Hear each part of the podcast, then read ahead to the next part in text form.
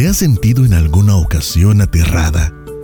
Un ruido en la noche nos lleva a sentir miedo, sudor, escalofríos, respiración agitada. Son algunas de las manifestaciones. ¿Qué le aterra a usted?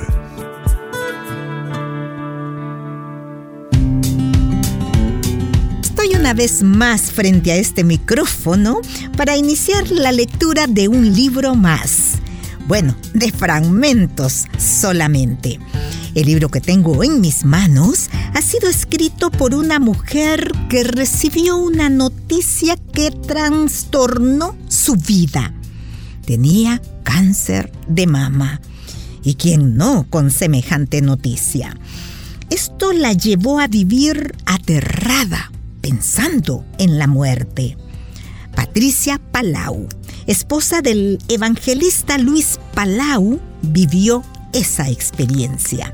De ella aprendió y hoy nos escribe este libro acerca de los temores. ¿Qué hacer cuando estás muerta de miedo? Es el título de él. Espero sea de su interés. Bienvenidos. Me traslado a la parte de la introducción para leer unos párrafos.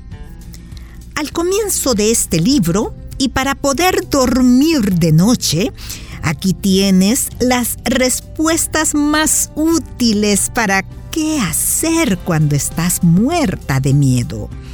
Hay varias ayudas clave dadas por Dios que dirás que ya conoces.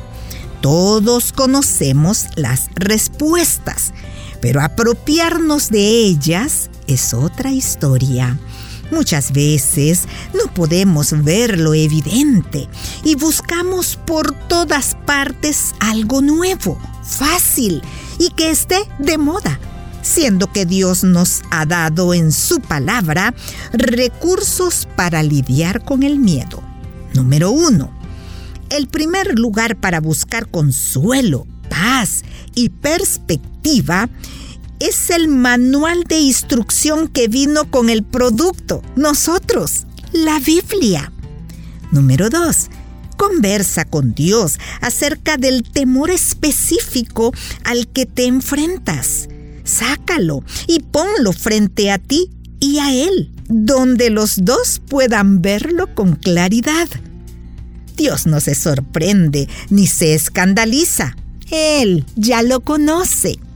Número 3.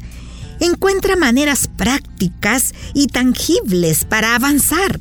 El miedo nos inhabilita, nos asfixia hasta morir. Número 4.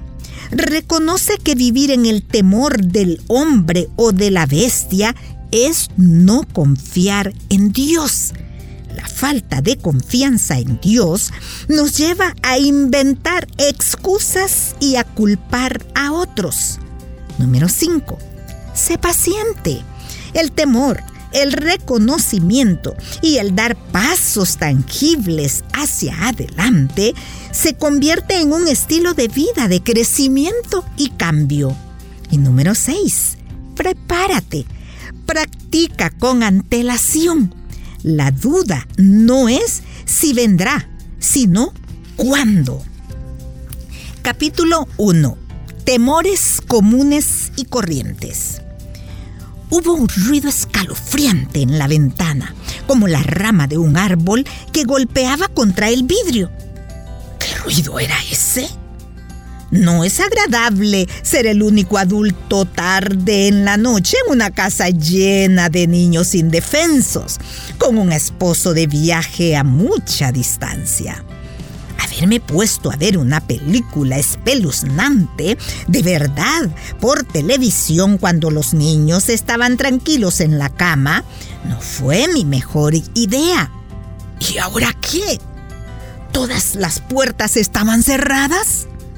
¿Acaso eso era importante? Con mi fértil imaginación, pensé en una docena de maneras en que los malos podían entrar y solo hacía tres semanas que vivíamos aquí.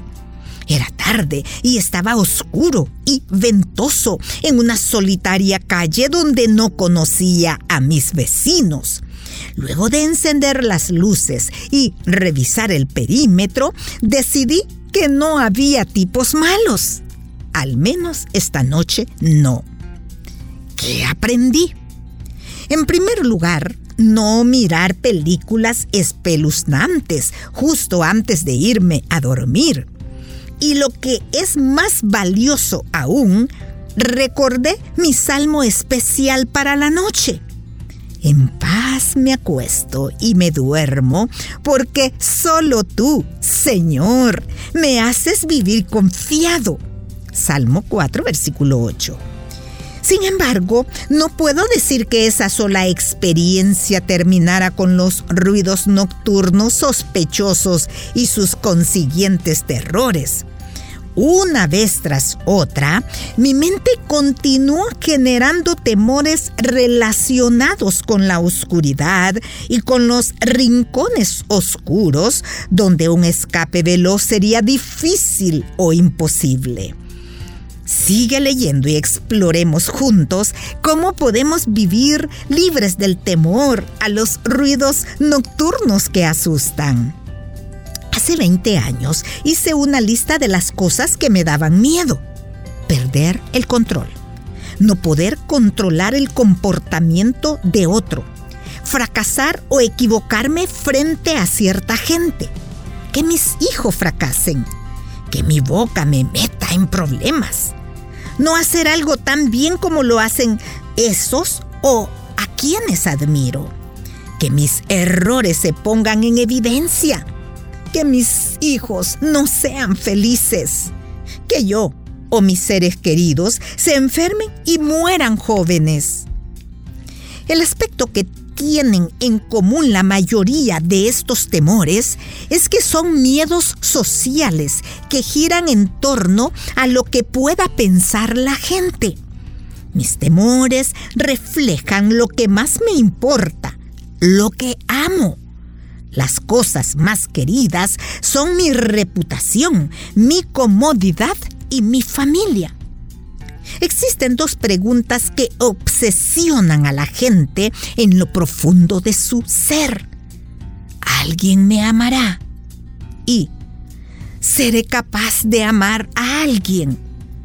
Los temores a los ratones, las arañas y a las víboras palidecen ante los helados dedos del miedo que corren por nuestras venas cuando oímos que el diagnóstico es una enfermedad terminal. La turbación que sentimos al conducir por una calle atestada de tránsito se opaca ante el temor que despierta a una madre sola en medio de la noche al preguntarse cómo hará para criar a sus hijos sola pagar las cuentas y poner rejas en el techo mientras esquiva el comportamiento hostil de un ex esposo desconsiderado. La alarma ante los espeluznantes ruidos nocturnos se desvanece comparada con el terror que se apodera de un padre que ve a sus hijos escoger una vida lejos de Dios.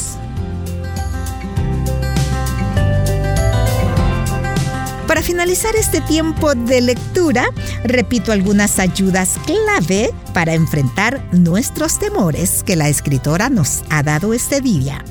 Busca consuelo y paz en la palabra de Dios. Conversa con Dios acerca de tu temor. Encuentra maneras para avanzar. El miedo nos inhabilita. Sé paciente las maneras prácticas que tomes se convertirán en un estilo de vida que te ayude a superar el temor cada vez que éste llegue. Espero que lo escuchado sea útil y edificante. Bendiciones y hasta una próxima emisión de Entre Libros.